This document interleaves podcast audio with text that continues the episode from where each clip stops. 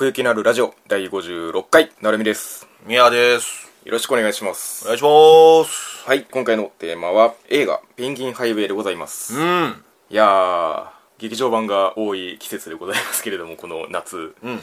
この夏の傑作がまた生まれてしまったなというような 気がしておりますね私は。ひと夏の思い出系な、うーん。そしてまあ「ペンギンハイウェイ」こちらがあの森見富彦原作となっておりましてなるみさん大ファンの。うんやはりアニメ化というところですね。四畳半神話体系がありで夜は短し歩け乙女がありやっぱりアニメとの相性がいいんだなっていうのをねあ森見さんがね。その作品的にっていうのもありね。はいはいはいはいうんうんというわけでまあ僕はちょっと原作寄りの印象を踏まえてという形にはなるんですけれども、うん。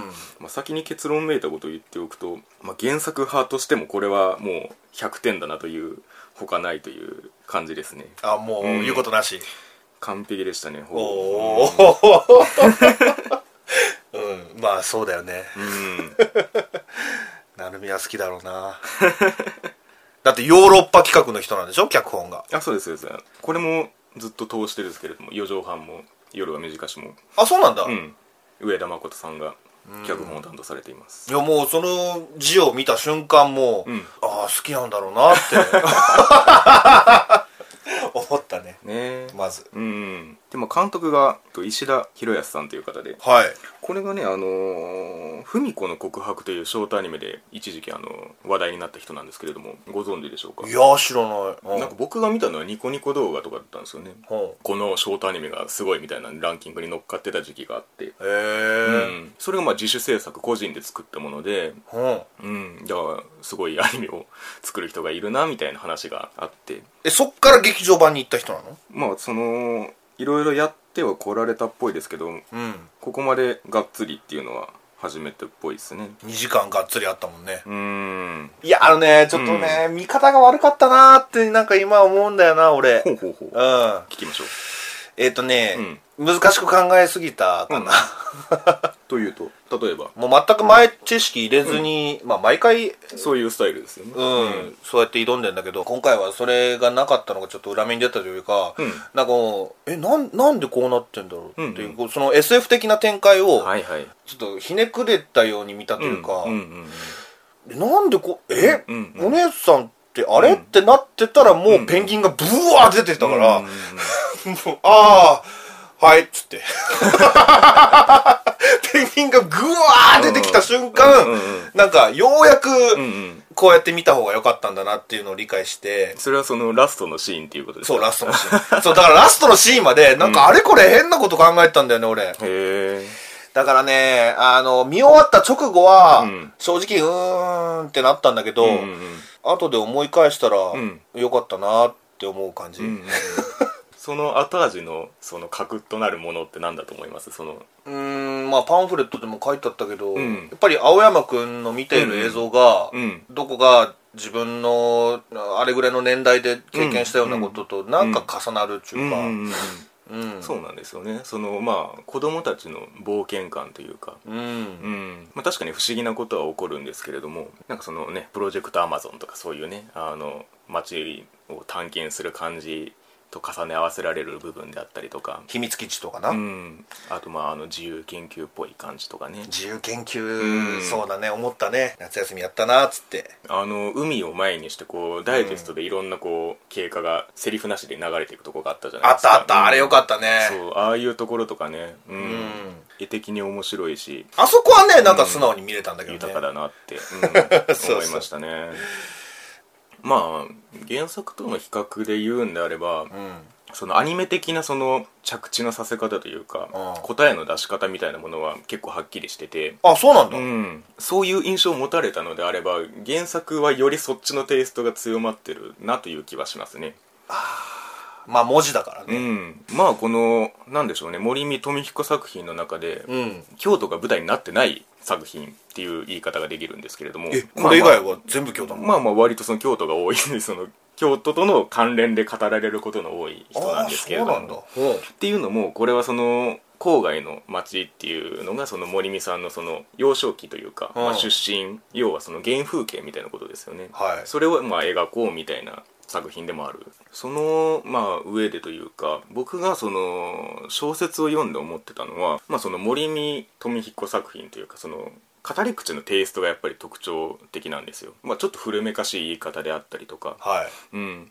でその森見テイストを小学生にぶち込んだら、うん。これになるっていう楽しみ方をしてて。ああ、そうペンギンハイウェイを初めて読んだ時ね。そうそうそう。だから冒頭のねそのナレーション僕はその大変頭がいいのでみたいな語り口があるじゃないですか。のあったあったあったあった。あの辺とかすごいその森見さんっぽい言い回しだなって言われてみた思うんですよね。うん。でただそのアニメをアニメっていうか、まあ、今回のこの映画を見た時に、うん。それがその声がつくことによって、うん。少年のサイズにかなりあの落とし込まれてる感じがしたんですよね。だから要するに僕はその森美さんの影をすごい濃く見てたんですけども、うんうんうんうん。それが一あ人の少年の言葉になってるっていう、まあ、それに伴ってというわけじゃないんですけども、ん。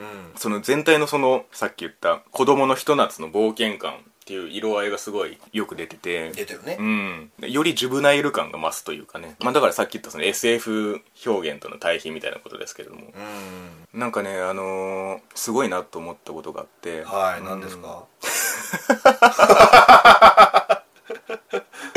いやあのこれを見てて見たことがあるって本当に思ったんですよね。小説を読んでうん。イメージしたもののあ残りがみたいなもの、はい。印象がそのまま出ててこの場面見たなって思ったんですよね。要所要所で。自分が読んでる時に、うん。頭に思い浮かんでた映像がまさにそこにあったと。そうそう。もちろんイコールではないんですけれども、うん。その歯医者の佇まいとかあとあの最初に実験をしたあの自販機の前のスペースうん。とかあの辺がねすごい本当にまさにその通りっていうような感じがしてて。あーじゃあその作った人は小説をちゃんと読んで。その汲み取り方が本当にすごいなって思いましたね。そう。だからまあね夜は短しの時もそうなんですけど脚本のその上田さんが、まあ、パンフレットで書かれてることでもあるんですけどまあできるだけその要素を取りこぼさないようにしようっていう森見作品をはい。描くにあたって、うん。うん、そぎ落としていくっていうよりもパーツをどれだけ落とさずにやるかっていうところが大切だみたいなねことがあって、はいはいはいはい。うん。それがすごいいい塩梅だったんだなっていうのは思いますね今回もちろんだからその小説のエピソード全部詰め込んでるわけではなくて、うん。だだからもう全てのシーンの青,、青山くんのうん。行動だったり表情だったりうん。がやっぱり印象的でなんかペンギンを最初見た時もさ、ね、うん。まあそこで初めてその青山くんがどんな人間かっていうのをまあうん分かるわけだけど、そうだね。うん、なんか びっくりしたね。なんかその、うん。普通じゃないんだよね反応がね。ああなるほどね。うん。子供小学校4年生ぐらいやったらさ、もう、うん。なるじゃんうわーっつって、うん。もうそうじゃなくて、うん。なんかもうノート出して、うんうん。チャーっつって。ああノートよかったね。この映画の文房具の良さはすごい際立ってましたね。あ 文房具。あの原作でもそのおう。まあ、お父さんと、まあ、青山君と文房具が好きで、そのお父さんに連れてってもらって毎回買ってもらうみたいな描写があるんですけども。あそうなんだ。ん、青山君の部屋とかもいいんですよね本当に。あラボ感があってね、うん、だから本当あの手帳ファンにはたまらない映画だなって思いますね。ー今ねもうノートファンというか。全部うん。パソコンとかスマホとかで文字打つ中でさ、そうそうそうこうやってノートでしっかりガーって書いて、うん。まあ、このパンフレットの中にもねあのノートの中身が収録されてますけれども、うん。何が書かれてたかって。なんか久しぶりに文字書きたくなったね、そうそうそうそう。なんかね劇場のグッズにも青山くんノートっていうの売ってましたけど。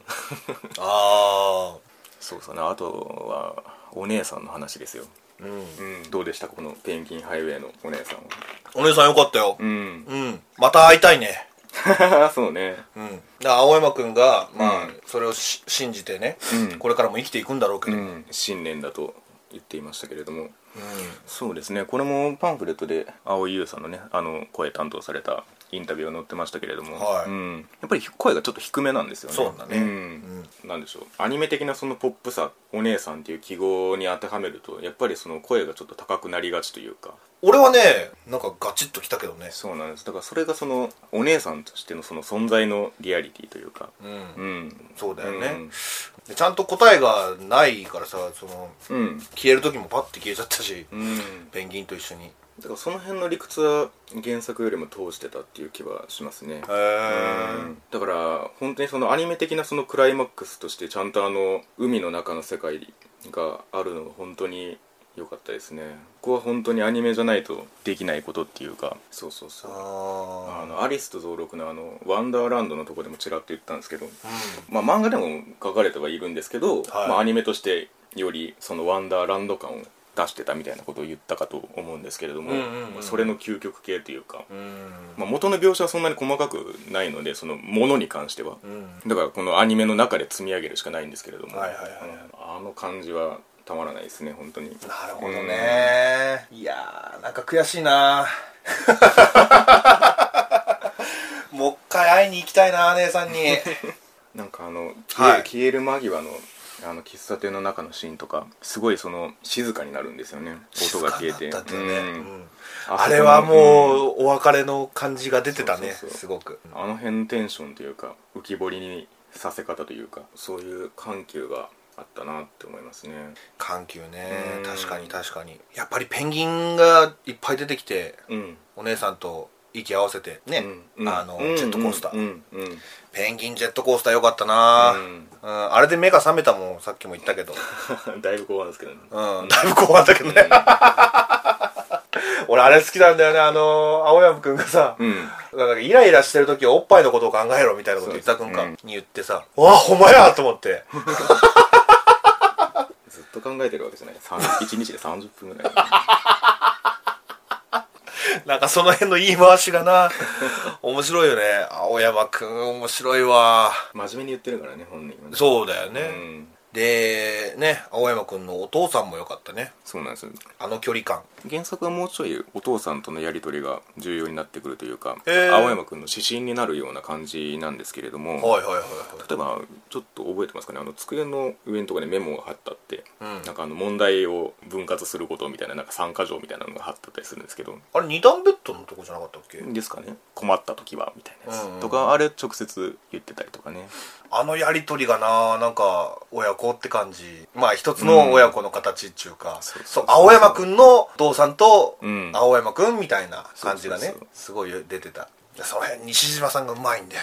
この俳優大好きなんだよね、うん。今回だからその、うん。ね俳優陣女優陣がうん声優さんとして活躍してたね。うん、ん。まああとはねエンディングのエンディングというか主題歌のね宇多田ヒカルいやーほんとね。クーフーフ